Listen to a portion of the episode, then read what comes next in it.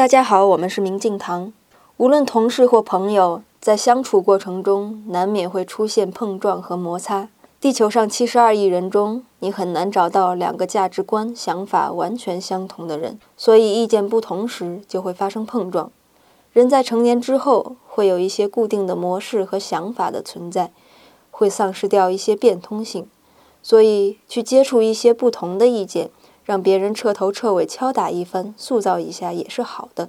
和伙伴持有相同的价值观很重要，但没有必要连意见都一致。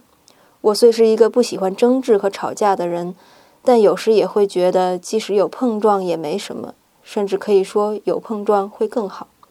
在和朋友相处时，我会坚持一个原则，那就是以诚相待，所以宁愿冒犯你，也不愿欺骗你。